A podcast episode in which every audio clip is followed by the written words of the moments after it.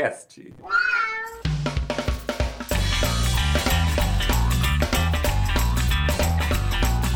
E ao som desse blusinho maneiro, começamos nosso primeiro BZZ Cast. Eu sou o Lucas Rudiero e aqui comigo no nosso primeiro piloto estão Alisson Santos E aí galera, beleza? e o Jonathan Bemol. Boa noite.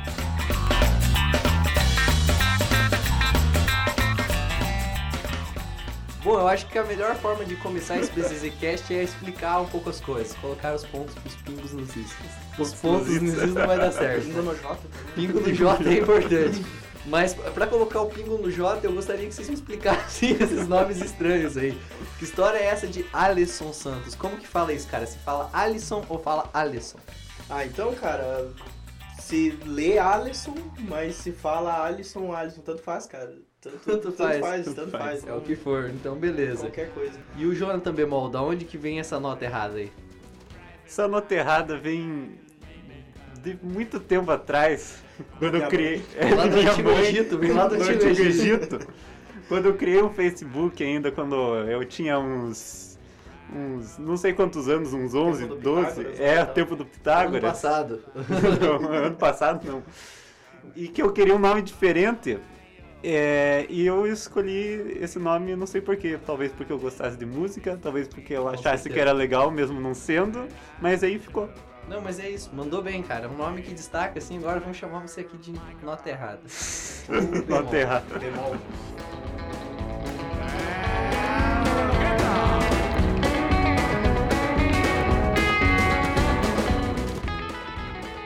Pra deixar um, colocar mais um pingo no J aqui, a gente tomou essa iniciativa de fazer o podcast, o BZZcast, tentando trazer um pouco pra internet o que, que a gente vive na agência BZZ.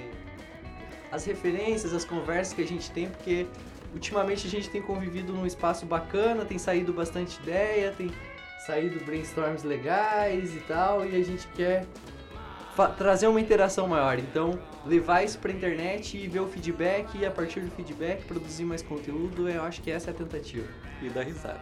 E dar risada. A ideia é um pouco zoeira, né? Não dá pra ficar tão preso.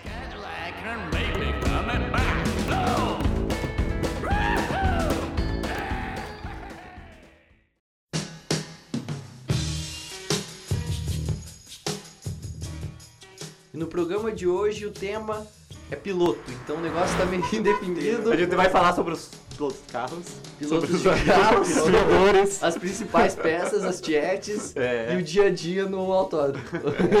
Fórmula 1 também. Fórmula 1 também. Fórmula 1, Fórmula- é, aquele de corrida de caminhão. Kart, truque, Fórmula Truck. Fórmula Truque.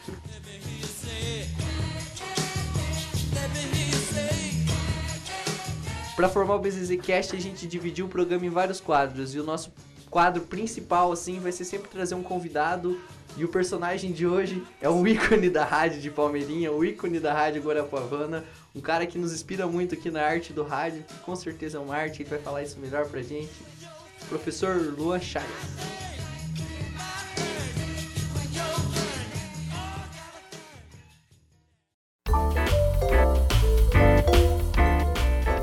Palmatório com Luan Chagas. Então vamos começar agora a primeira entrevista do quadro Paulatório com o professor Luan Chagas. E aí, professor, tudo certo? Tudo bem, rapaziada? Tudo tranquilo? Então, professor, a rapaziada preparou algumas perguntas aqui pra você, então a gente vai conversar um pouco sobre a sua profissão, sobre o mercado de comunicação, como é que tá, e algumas curiosidades aí. Tranquilo.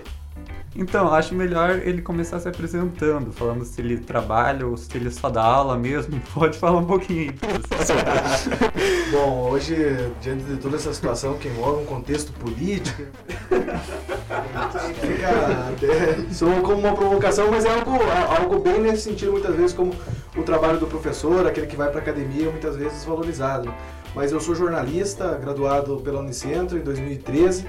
E além de jornalista nas rádios Cultura M 560 e 93,7 na Fundação Nossa Senhora de Belém, eu trabalho com algumas assessorias de comunicação aqui na cidade para algumas entidades, o- alguns órgãos aqui da cidade e também sou pós-graduando no mestrado em jornalismo da Universidade Estadual de Ponta Grossa, que gira também com algumas discussões o grupo de pesquisa de mídia e política, o grupo de pesquisa em propaganda eleitoral, grupo de pesquisa em rádio, jornalismo, grupo de pesquisa em, em convergência e rádio hoje, que a gente trabalha algumas performances e também algumas interfaces da comunicação dentro do meio rádio hoje, aqui no Paraná e no sul do Brasil. Sim. Então, professor, a gente gostaria de saber qual é a sua relação entre a sua formação jornalística e você dar aula.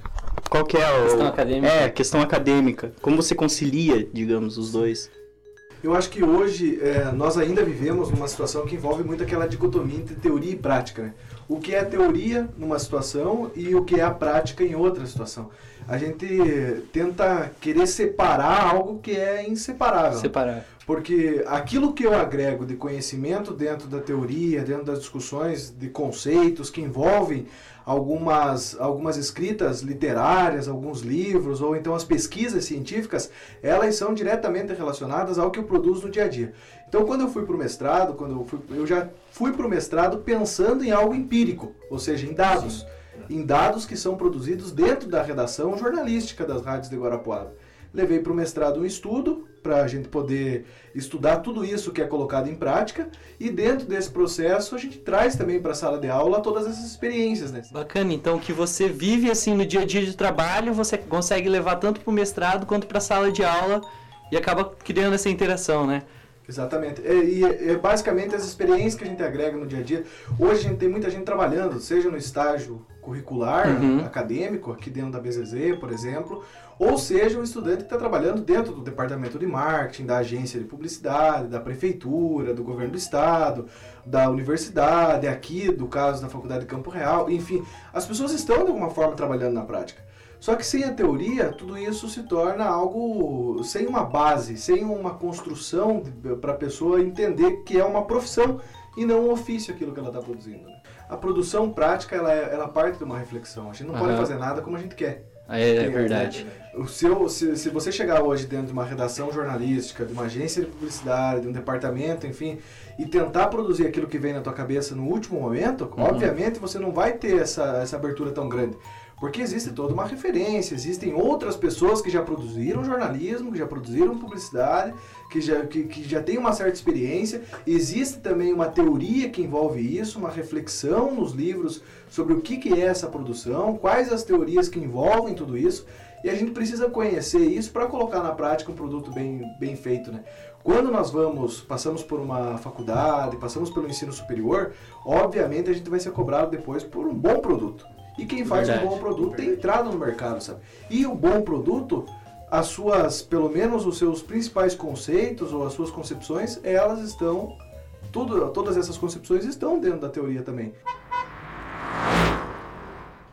E você vindo do jornalismo, assim, o que, que você achou? Dando de cara com um monte de aluno de publicidade, assim, você achou pessoal bacana? Como foi? Teve uma diferença, um choque ou é tudo por ali mesmo, a mesma coisa. Eu achei, eu achei muito interessante. Eu acho que essa rivalidade que existe, porque né, é, é indiscutível. Tem uma, existe uma rivalidade entre jornalismo e publicidade. jornalismo é, um, é um, um, aspecto profissional, é uma profissão muito diferente da profissão de publicidade, por mais que esteja dentro da área da comunicação.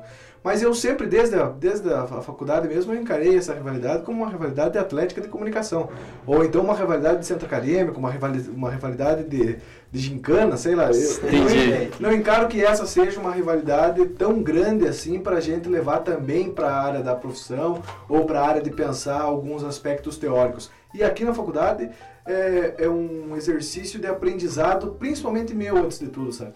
Bacana. Porque você acaba aprendendo muito com os estudantes, que tem uma referência, uma bagagem muito boa, e acaba também repassando algumas situações que agrega no dia a dia esse conhecimento, principalmente teórico, mas também esse conhecimento do dia a dia da profissão, do, do, daquilo que a gente precisa levar em consideração da sociedade, do que, que a gente precisa refletir como referência, do que, que a gente precisa organizar como índice, como ícone, como símbolo, enfim, aquelas, todas aquelas questões teóricas, mas também práticas. Né?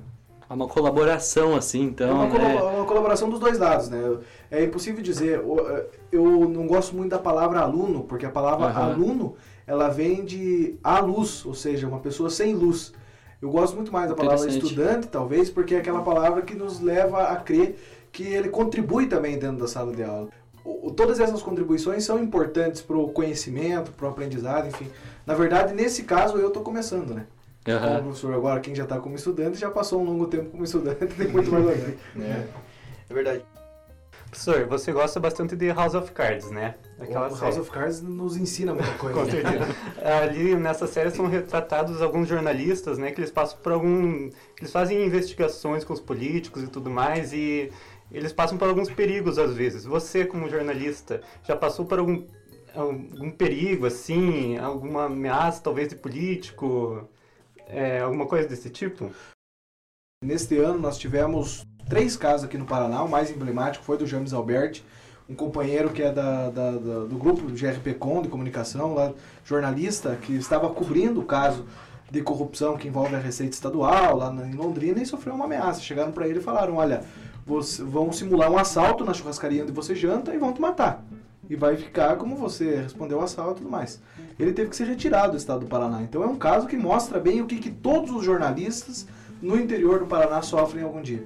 Eu não vou dizer que eu recebi algum tipo de ameaça de morte nesse caso, mas as interferências ou as influências que se tem na área política na cidade são aquelas que podem chegar, por exemplo, no teu chefe e dizer, olha, essa pessoa está fazendo isso, ela precisa sair da, precisa sair da emissora. Essa pessoa não pode trabalhar aí, essa pessoa não sei o que. Então, você tem sim uma série de ameaças que muitas vezes não são diretamente ligadas à tua condição física mas são ameaças pelo teu emprego, ameaça por aquilo que você faz, ameaça de perseguição, ameaça de tentar não deixar você entrar em alguns espaços, ou não dar entrevista, não falar com o jornalista. A gente acaba produzindo essas reportagens porque um dos deveres do jornalista é essa fiscalização, é esse trabalho investigativo mesmo, de mostrar para a população onde estão esses dados e como está sendo investido também o dinheiro público. Mas, por outro lado, a gente tem sim essa interferência, muitas vezes, não aquela ameaça direta pela tua vida, sabe? Pelo menos, graças a Deus, ainda não chegou, não chegou nesse ponto. Mas em diversas vezes indiretas, sabe? Ou o vereador comenta uma coisa com outra pessoa para chegar no ouvido da gente, sabe? E assim por diante, né? Uhum. Agora voltando lá na origem, assim, como que você escolheu essa profissão de comunicador e depois de jornalista, assim, essa profissão perigosa que você disse? As pessoas costumam não acreditar, mas quem vai na Palmeirinha sabe que é verdade. eu tenho, na verdade, a, a, procura pela profissão do jornalista, ela vem desde muito, desde muito cedo. Eu não sei porquê, na verdade, mas eu sempre tive uma atração pela, pela informação, assim, e pelo, pela profissão do jornalista. Talvez naquele momento por uma coisa é, até meio que quase que uma coisa de herói, sabe? Ou aquela coisa ou aquele momento do jornalista como um, alguém que procura, investiga, fala a verdade, a gente sabe que não é bem assim.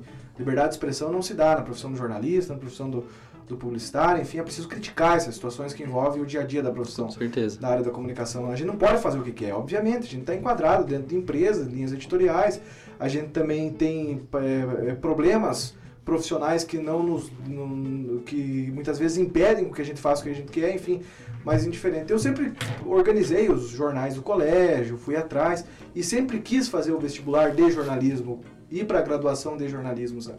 Aos 14 anos eu fui trabalhar numa rádio comunitária da Palmeirinha. Trabalhar não, fui ser voluntário lá na rádio, ajudar e tudo mais. E foi onde eu percebi o quão necessário é profissionalizar a comunicação. A gente não pode fazer um produto amador, a gente não pode fazer um produto que somente leve para a sociedade aquilo que ao bel prazer. Precisa investigar, estudar, pensar como fazer tudo isso, porque é importante para a sociedade, numa sociedade democrática, ter, uma, ter acesso à informação plural, de qualidade e bem produzida. Né? Então por isso que eu fui atrás daí do jornalismo. E, vem de criança já, então. Vem, vem, de, vem de muito tempo, sabe? Por isso que é interessante a gente ter, essa, ter esses projetos, de alguma forma, para a periferia, sabe? Levar também para as crianças, levar para independente da, da, da, condição social, mas é preciso fomentar algum tipo de, de profissão, algum tipo de busca de, de, um sonho, na verdade. No meu caso, era um sonho na época. Muita gente me falou que era impossível fazer aquilo. Porque eu estava num, num, distrito, afastado da cidade, tudo mais, aquilo. Mas foi correr atrás que deu tudo certo. É assim, professor, é, você falou sobre jornalismo esportivo até. De manhã, assim, logo logo que eu acordo, assim, a minha avó tá sempre com o rádio ligado e tudo mais, e sempre ela, tipo, chama um reportagem com você e tudo mais. Aí, falando assim mais desse, desse lado esportivo, assim, tipo, você como comentarista esportivo, é, querendo ou não, você acaba se envolvendo com vários times, né? É, você sente um carinho maior, assim, pelo operário de Ponta Grossa? Essa, eu, sou, eu sou Batel, né?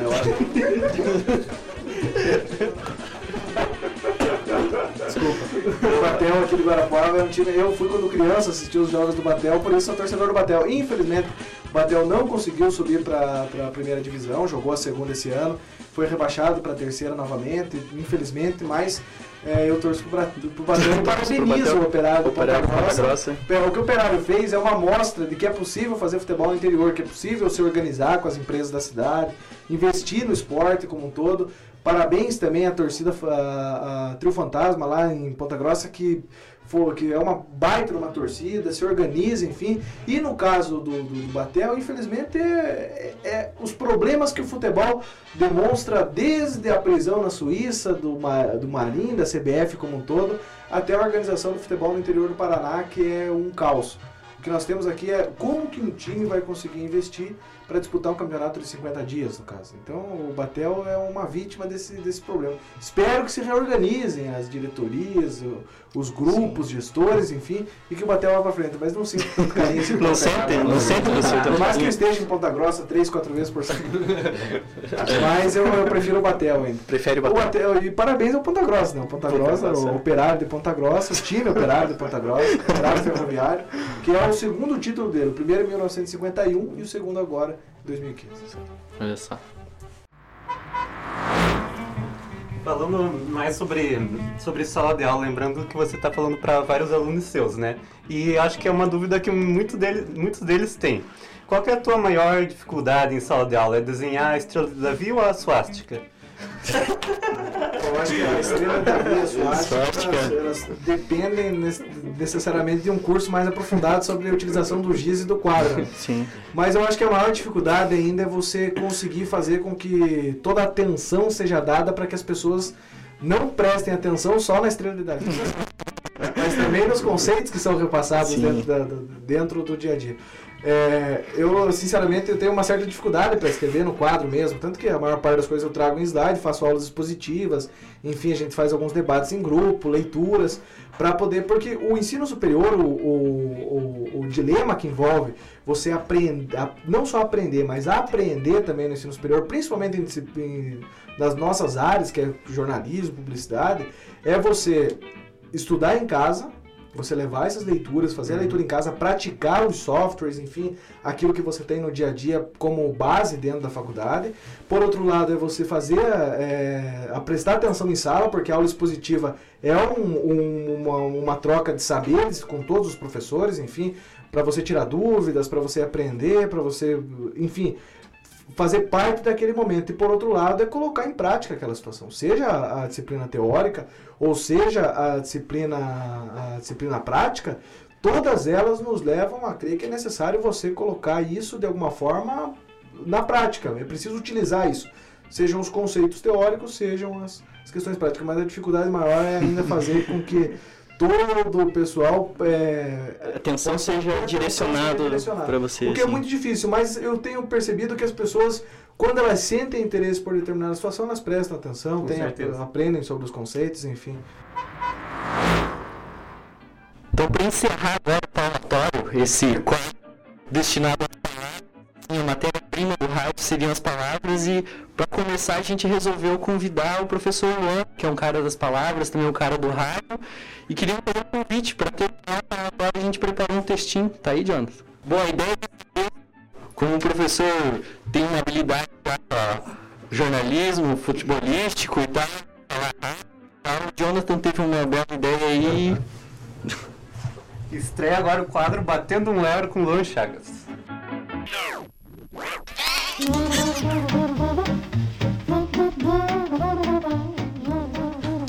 Faz a, faz a pergunta aí. Só fazer a leitura. É, só fazer a, a prática cotidiana de desenhar suásticas prova que a adoção de políticas descentralizadoras auxilia a preparação e a composição do desenho de suásticas com relação às suas atribuições. O incentivo ao avanço tecnológico, assim como a hegemonia do ambiente político, nos obriga à análise de novas proposições. Todas essas questões, devidamente ponderadas, levantam dúvidas sobre se o fenômeno da suástica causou um impacto indireto na reavaliação do levantamento das variáveis envolvidas. Ainda assim, Existem dúvidas a respeito de como a revolução do desenho em sala de aula garante a contribuição de um grupo importante na determinação das formas de ação. Não obstante, o desafiador cenário globalizado acarreta um processo de reformulação e modernização do sistema de formação de quadros que corresponde às necessidades.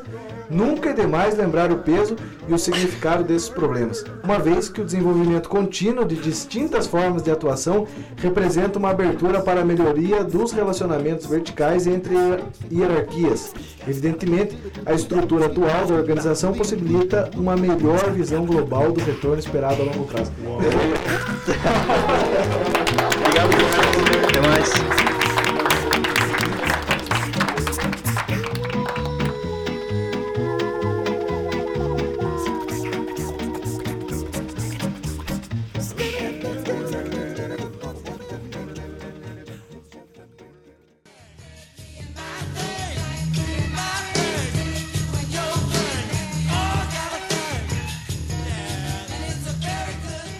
Professor Luan. Com certeza você é um cara de muitas palavras, né? E outro cara de muitas palavras, de muitas histórias, é o nosso amigo Frank. Outro cara que vai participar com a gente aqui direto. Além de ser o editor desse nosso podcast, o Frank é o cara que vai estar aqui sempre sanando nossas dúvidas. O nosso guru, o nosso guia espiritual. E o Frank é um cara que nasceu aí de, uma, de um brainstorm muito louco, né? O cara que faz uma bricolagem gigante unindo vários publicitários num único só corpo.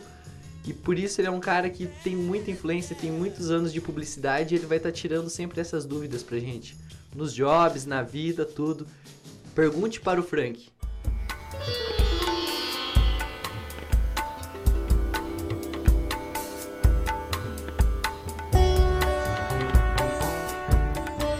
Então, como esse é nosso piloto e a gente ainda não tem perguntas para o Frank, nós mesmos vamos fazer essas perguntas para o Frank. Então, começa aí, Alisson. O que, que você quer saber? Frank, meu frangote. Quando você recebe um e-mail, um anexo no seu e-mail de um logo, e esse logo está em 180 pixels por 180 pixels, o que, o que você faz? O que você faria, na verdade, com toda a sua experiência? Diga-nos aí, Frank, como você resolve essa treta? Traçado da imagem. Depois finalizo no Paint e mando a versão final com 50 pixels por 50 pixels por e-mail. Genial, cara. Eu acho Genial, que, acho, eu acho que essa é a melhor é, solução a, me, a melhor saída encontrada. É, é isso aí mesmo. Exatamente. Genial, genial. Obrigado, Frank. Pode voltar lá pro seu posto na mesa de som. Agora deixa que a gente assume daqui.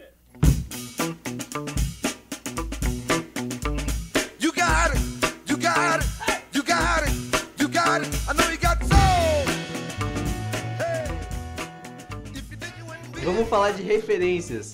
Bom, esse quadro, essa parte das referências a gente deixou para o final e vamos dividir ela em duas partes. Ou não. Ou não. Ou não. A ideia é trazer uma referência zoada e uma referência um pouco mais séria, um pouco mais centrada assim no universo da publicidade, no universo da criação. E para começar, acho que o Jonathan tá meio quieto, é a tua vez, Jonathan. Qual que é a tua referência de hoje? Muito obrigado. Bem, a minha referência de hoje é, eu vou falar sobre o músico Tom Zé.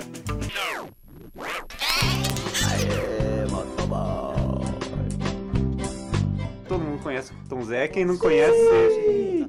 Muito bem.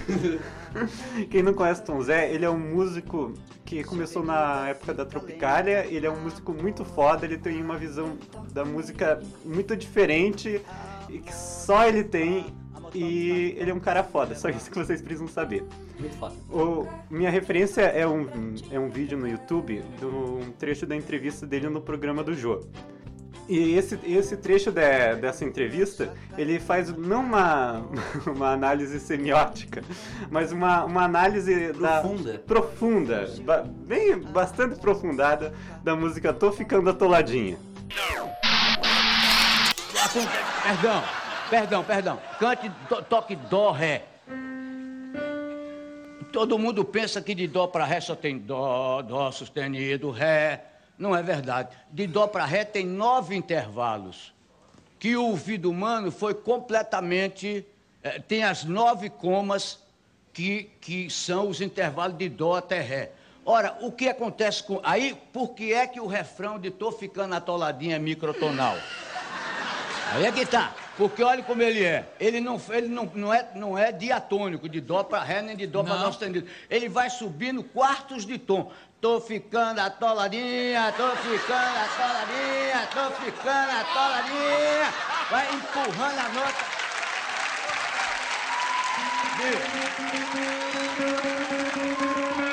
Aqui, pronto, pronto. Ele faz, ele faz essa análise de, de como essa música, e só esse refrão, na verdade, pode trazer tantos significados, tantas emoções, tantas, Bagagem. tanta bagagem cultural por trás de só um refrão. Confiram lá, é bem curtinho, tem uns 8, 7 minutos e vale muito a pena conferir. Começa zoado, depois ele tem o conteúdo, termina zoado. Por trás da zoeira tem um conteúdo muito interessante. Então essa é a sua referência. Nil, você consegue editar o link pra gente? hein? Como? O link do vídeo, você consegue editar? http dois pontos barra barra www.youtube.com barra aí você vê o resto no link da postagem. No link da postagem. link da postagem, valeu. Valeu, cara. Obrigado pela referência, Jonathan. E aí, Alisson, o que, que você trouxe de referência pra gente hoje? Então, galera, eu trouxe um aplicativo aqui pra vocês e é um aplicativo. Esse aplicativo, o nome do Sério? aplicativo, é, o- que é um aplicativo, é, o nome dele é Human to Cat, o nome do aplicativo. É, na real, ele é um. Pode falar. Só letra pra nós. H. Errou. Errou! É, o nome do aplicativo é Human to Cat. É. Ele é um. Ele é um tradutor, na real, que ele, tipo, traduz. Nossa, Sério? Nossa, Ah, olha só, ele é um tradutor que traduz. Então, ele traduz a, a linguagem, tipo, a nossa linguagem pra linguagem dos gatos, assim. Ele é uma, uma coisa bem interessante, acho bem Como que bacana, funciona assim. isso? É, como que funciona? Você tem aqui alguns padrões de, de gatos, de miado de gato, e você tem também a opção de, de você falar uma frase ou falar qualquer coisa e ele traduzir pro gatonês. Porra! pro gatonês, cara. Coloca o negócio em ação aí pra gente entender melhor. Traduz Então- alguma coisa. Traduzir alguma coisa? O que, que a gente pode Alguma traduzir? Tá. BZZ. BZZ, alguma coisa. Nossa, Nossa, porra! E aí, além, além, além dessa, dessas traduções, ele tem três, três variações dessas das traduções. Ele traduz no Whiskers, que eu não sei o que é, tem um gatinho sentado aqui. e tem o... Manda o Whiskers aí. Whiskers, vamos ver. BZZ Cast. Esse é o meu preferido. Aí, além do Whiskers, tem os Meowmers, que tem um gatinho sentado, assim, com uma patinha assim, ó. Assim, assim, ó. no link da No link da postagem, a gente vai mostrar o Alisson fazendo assim com a patinha pra vocês entenderem melhor. Perfeito. Então, daí vai estar na a foto. Esse é os Meowmers, que eu acho que a gente falou alguma coisa dele, já gravou, mostrou. E tem o Kitty Purry, que esse é os ronronado, ronronido, ronro alguma coisa. Ronro alguma coisa. Ronro alguma coisa, é. E aí ele faz ronronados, ele traduz o que a gente fala pra ronronados. BZZcast. Muito bom. Muito bom. Opa, deu pau no negócio. E eu vou trazer a minha é isso. referência agora. Bom, eu vou fazer, já que vocês trouxeram duas referências, uma cheia da zoeira, cheia dos conteúdos musicais, e o outro trouxe um aplicativo aí que vai mudar a vida de todo mundo. Eu, acredito que ninguém mais vai viver da mesma forma com seu certeza. bichano. Depois desse aplicativo, agora a comunicação entre os homens e os animais aumentou muito Integração, mais. né, dos É uma animais. integração, Integração. inclusive a gente tá com uma ideia muito boa que surgiu aqui agora numa discussão em off e a gente vai traduzir todo esse programa ao fim com o Human to Cat para o gatonês. Exatamente. E assim nós poderemos fazer um programa muito mais inclusão, assim. Sim. E se alguém tiver algum aplicativo que traduza para cachorro, pássaros, pode mandar que a gente vai fazer aí várias Exatamente versões isso. em várias linguagens, Sim. para Muito ser um bom. programa para todos. É isso Para aí, pessoal. inteiro. Então, depois de duas referências ótimas, eu vou trazer uma referência um pouquinho mais quadrada, assim, vamos dizer. É uma página no Facebook, na verdade, chamada Central do Outdoor. Essa Central do Outdoor tem um site e tal. Só que essa página no Facebook é o que tem mais legal que você dá uma olhada ali E eles estão sempre postando formas de comunicação externa bem interessantes, assim. Não ficam só naquela de outdoor. Às vezes é um outdoor com uma sacada de, de redação diferente, às vezes é um outdoor com uma sacada de aplicação mais bacana. Às vezes é umas coisas que a gente nem imagina e não dá pra, pra explicar por aqui. Só dê uma pesquisada aí no Facebook Central do Outdoor. Eu já usei em bastante trabalho as referências, então na verdade não é uma referência, é um, um meio por onde você conseguirá muitas referências. então curtam essa página aí, a Central do Da Outdoor. hora. Ô, da hora. E com esse da hora aí, a gente tá fechando aí nossa primeira edição do BZCast. Agradecer ao professor Luan. Ah. E obrigado ao Frank, obrigado a todos os envolvidos, Aos, aos nossos ouvintes. aos nossos nossos ouvintes, aos ouvintes. nossos poucos ouvintes que nós devemos ter até o momento. Algum dia isso vai ao ar em algum lugar, Esperamos. nem que seja no Windows... Opa! Opa! nem que seja no Windows Media Player da casa do Jonathan, alguém vai escutar esse programa. E é isso aí, galera. Pra dar tchau, eu peço pro Alisson ativar aí um tchau no gatonês pra nós. Ó, cara, calma aí. Tchau! Tchau.